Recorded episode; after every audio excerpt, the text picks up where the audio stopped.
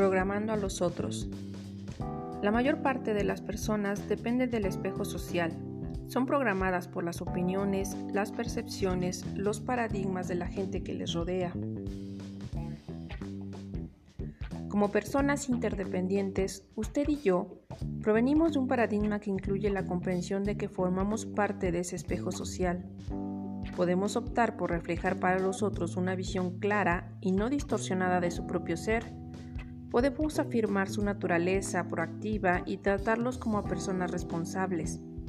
Podemos contribuir a consolidar, su guion como individuos centrados en principios, basados en valores independientes y meritorios, y con mentalidad de, abundancia. Comprendemos que proporcionar un reflejo positivo a los otros en modo alguno nos empequeñece, nos hace crecer, porque aumenta nuestras oportunidades de mantener interacción efectiva con otras personas proactivas. En algún momento de su vida en el que había dejado de creer en sí mismo, probablemente haya habido alguien que sí creyó en usted ¿Esa persona consolidó en usted un guion positivo? ¿Representó una diferencia? ¿Por qué no ser un programador positivo, un afirmador de otras personas? Cuando el espejo social las lleva a tomar la senda más baja, debe inspirarlas para que tomen una senda superior, porque usted cree en ellas, las escucha y simpatiza con ellas, no las absuelve de cualquier responsabilidad, las anima a ser proactivas. Tal vez el lector esté familiarizado con la comedia musical El hombre de la Mancha. Es una hermosa historia sobre un caballero medieval que conoce a una mujer de la calle, una prostituta. La reafirman en su estilo de vida todas las personas que la rodean. Pero ese caballero ve en ella otra cosa, algo hermoso y grato. Ve también sus virtudes y las afirma, una y otra vez. Le pone un nuevo nombre, Dulcinea, asociado a un nuevo paradigma. Al principio, ella lo niega todo, sus antiguos guiones prevalecen, descarta al hombre como un soñador ciego a la realidad, pero él es constante. Efectúa continuos depósitos de amor incondicional y éste gradualmente penetra en el guion de la mujer. La alcanza en su verdadera naturaleza, en su potencial, y ella empieza a responder. Poco a poco cambia su estilo de vida, cree en su nuevo paradigma y actúa sobre esa base para la consternación inicial de todos los que la tratan. Más tarde, cuando ella estaba reinvirtiendo su antiguo paradigma, él la llama a su lecho de muerte y le canta una hermosa canción, El sueño imposible. Mirándola a los ojos, susurra, Nunca lo olvides, tú eres Dulcinea. Ese tipo de servicio, ese amor incondicional, puede determinar una diferencia real en la vida de la gente. Una historia clásica propia de las profecías de autocumplimiento se refiere a una computadora que en Inglaterra fue programada mal por accidente. Calificó de retrasados a una clase de niños brillantes y de brillantes a una clase de niños supuestamente retrasados. A partir del informe de esa computadora, se originaron los paradigmas de los maestros sobre sus alumnos al principio del curso. Cinco meses y medio más tarde, la administración de la escuela descubrió el error y decidió volver a examinar a los niños sin decirle a nadie lo que había pasado. Los resultados fueron sorprendentes. Los chicos brillantes retrocedieron significativamente en los test de coeficiente intelectual. Habían sido vistos y tratados como mentalmente limitados, no cooperativos y difíciles de educar. Los paradigmas de los maestros se convirtieron en una profecía de autocumplimiento. Pero las puntuaciones de los supuestos retrasados se elevaron. Los maestros los habían tratado como si fueran brillantes y su energía, su confianza, su optimismo y su entusiasmo habían reflejado a los ojos de estos chicos expectativas altas y valía individual. Se preguntó a esos maestros cómo habían ido las cosas durante las primeras semanas del periodo lectivo. Por alguna razón nuestros métodos no daban resultados, contestaron, de modo que tuvimos que cambiarlos. La información decía que se trataba de niños brillantes. Los maestros tuvieron que suponer que el fallo estaba en los métodos de enseñanza, por lo cual los reelaboraron. Fueron proactivos, trabajaron en su círculo de influencia El aparente retraso de los alumnos no era ni más ni menos que rigidez por parte de los maestros. ¿Qué es lo que reflejamos a los otros sobre ellos mismos? ¿Y en qué medida ese reflejo influye en sus vidas? Tenemos mucho para invertir en las cuentas bancarias emocionales de las otras personas. Cuanto más podemos verlas en términos de su potencial inadvertido, más podremos emplear nuestra imaginación en lugar de nuestra memoria con nuestro cónyuge, nuestros hijos, nuestros colaboradores y empleados. Podemos negarnos a etiquetarlos y verlos de una manera nueva y distinta cada vez que nos encontramos con ellos. Podemos ayudarles a convertirse en personas independientes y realizadas, capaces de mantener relaciones profundamente satisfactorias, enriquecedoras y productivas. Goethe enseñó, Trata a un hombre tal como es y seguirá siendo lo que es. Trata a un hombre como puede y debe ser y se convertirá en lo que puede y debe ser. El equilibrio en la renovación. El proceso de la autorrenovación debe incluir la renovación equilibrada en las cuatro dimensiones de nuestra naturaleza, la física, la espiritual, la mental y la social emocional. Aunque la renovación de cada una de las dimensiones es importante, solo alcanza efectividad óptima cuando la abordamos conjuntamente de un modo sensato y equilibrado. El descuido de cualquier área afecta negativamente a las restantes. He descubierto que esto es tan cierto respecto de las organizaciones como de las vidas individuales. En una organización, la dimensión física se expresa en términos económicos. La dimensión mental o psicológica tiene que ver con el reconocimiento el desarrollo y el empleo del talento. La dimensión social, emocional, es la de las relaciones humanas y el modo en que se trata a la gente. Y la dimensión espiritual se refiere a la búsqueda de un sentido en el propósito o aportación y la integridad de la organización. Cuando una organización descuida una o más de estas áreas, el todo resulta negativamente afectado. La energía creadora que podría generar una enorme sinergia positiva se utiliza en cambio para luchar contra la organización y se convierte en fuerzas restrictivas que obstaculizan el crecimiento y la productividad. He encontrado organizaciones cuyo único impulso es el económico, ganar dinero. Por lo general no dan publicidad a este propósito. A veces incluso dan publicidad a algún otro pero en sus corazones lo único que desean es ganar dinero.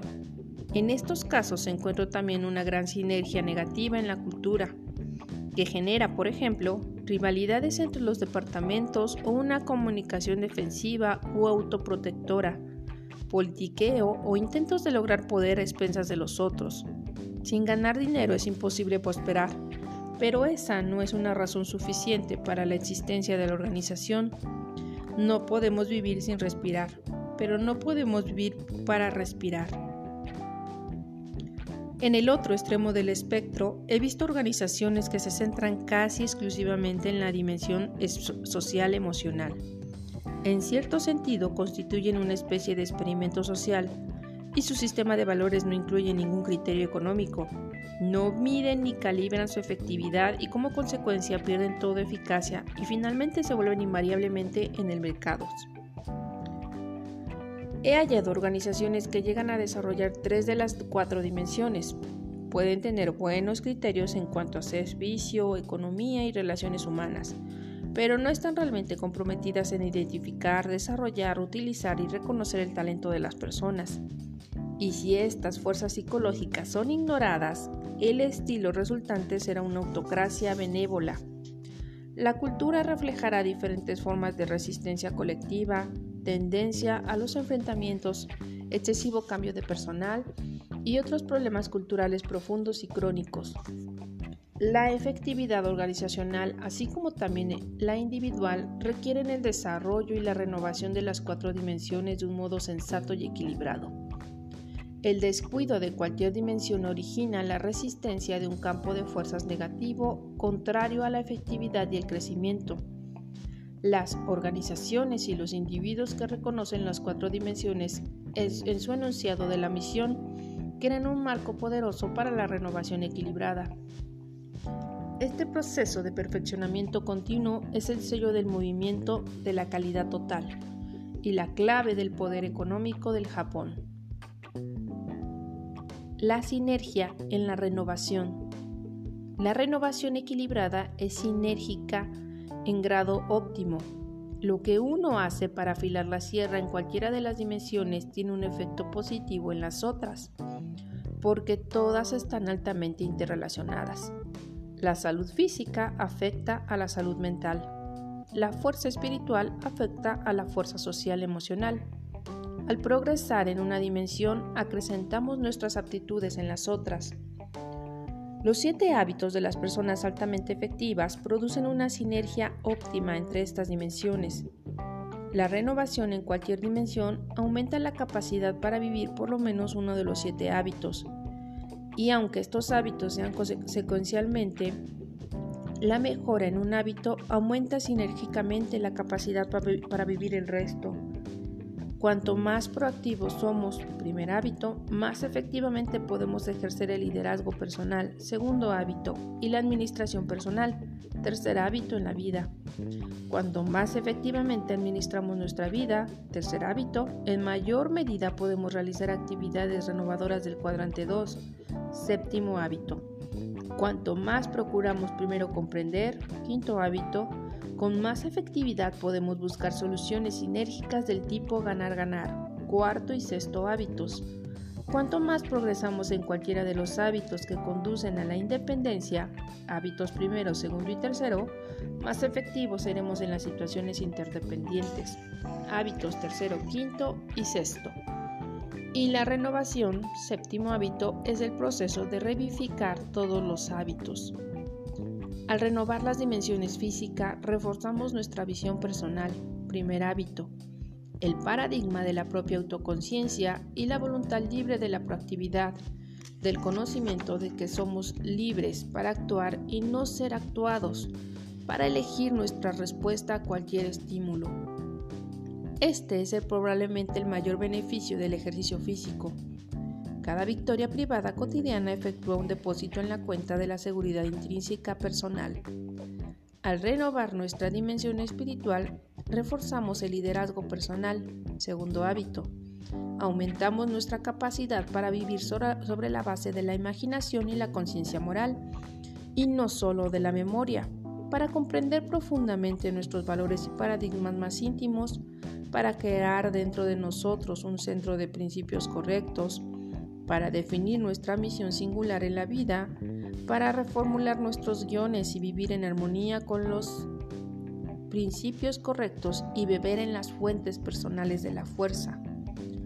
La rica vida privada que creamos con la renovación espiritual efectúa depósitos enormes en la cuerda personal de seguridad. Al renovar la dimensión mental, reforzamos nuestra administración personal, tercer hábito, al planificar nos obligamos a reconocer las actividades altamente potencializadoras del cuadrante 2, las metas y actividades prioritarias para optimizar el uso del tiempo y la energía, y organizar y ejecutar las actividades centrándonos en esas prioridades. Al emprender un proceso de educación continua, ampliamos nuestra base de conocimientos y nuestras opciones. La seguridad económica no reside en el empleo que tenemos, reside en nuestra capacidad para producir, pensar, aprender, crear, adaptarnos. Esa es la verdadera independencia económica. No consiste en tener riquezas, sino en el poder para producirlas. Es intrínseca. La victoria privada cotidiana. Un mínimo de una hora al día dedicado a la renovación de las dimensiones física, mental y emocional es la clave para el desarrollo de los siete hábitos y está totalmente en nuestro círculo de influencia. Es el objetivo temporal del cuadrante 2, necesario para interpretar estos hábitos en la vida, para convertirse en una persona centrada en los principios. Es también el fundamento de la victoria pública cotidiana, la fuente de seguridad intrínseca necesaria para afilar la sierra en la dimensión social emocional. Nos procura fuerza personal para centrarnos en nuestro círculo de influencia, en las situaciones interdependientes, para ver a los otros a través del paradigma de la mentalidad de la abundancia, para valorar auténticamente sus diferencias y sentirnos felices con sus éxitos. Nos proporciona los cimientos para trabajar por una comprensión genuina y por soluciones sinérgicas del tipo ganar-ganar, para practicar los hábitos cuarto, quinto y sexto de una realidad interdependiente. La espiral ascendente. La renovación es el principio y el proceso que nos permite ascender en una espiral de crecimiento y cambio de perfeccionamiento continuo. Para realizar un progreso significativo y sistemático a lo largo de esa espiral, tenemos que considerar otro aspecto de la renovación cuando ésta se aplica al principio al privilegio humano específico que dirige ese movimiento ascendente, nuestra conciencia moral. En palabras de Madame de Stael, la voz de la conciencia es tan delicada que resulta fácil ahogarla, pero es también tan clara que resulta imposible confundirla. La conciencia moral percibe nuestra congruencia o discrepancia con los principios correctos y nos eleva hacia ellos cuando está en buena forma. Así como la educación de los nervios y músculos es vital para el atleta y la educación de la mente es vital para el estudioso. La educación de la conciencia moral lo es para la persona verdaderamente proactiva y altamente efectiva. Pero el adiestramiento y la educación de la conciencia moral exigen una concentración aún mayor, una disciplina más equilibrada, una vida más coherente y recta, Requiere disfrutar con regularidad de literatura inspiradora, albergar pensamientos nobles y sobre todo vivir en armonía con su débil voz. Así como el exceso de comida y la falta de ejercicios pueden minar el estado de un atleta, las cosas obscenas, groseras y pornográficas pueden nutrir una oscuridad interior que embote nuestra sensibilidad superior y reemplace la conciencia natural o divina de qué es lo correcto y lo incorrecto, por la conciencia moral social del me descubrirán?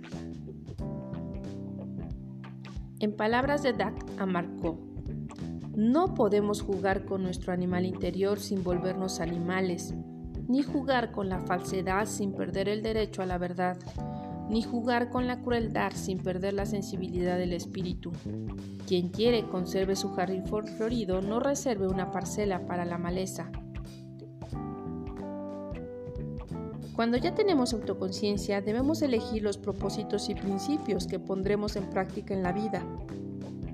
De otro modo, alguna otra cosa llenará el vacío perderemos nuestra autoconciencia para ser como animales rastreros, cuya finalidad primordial es la supervivencia y la reproducción.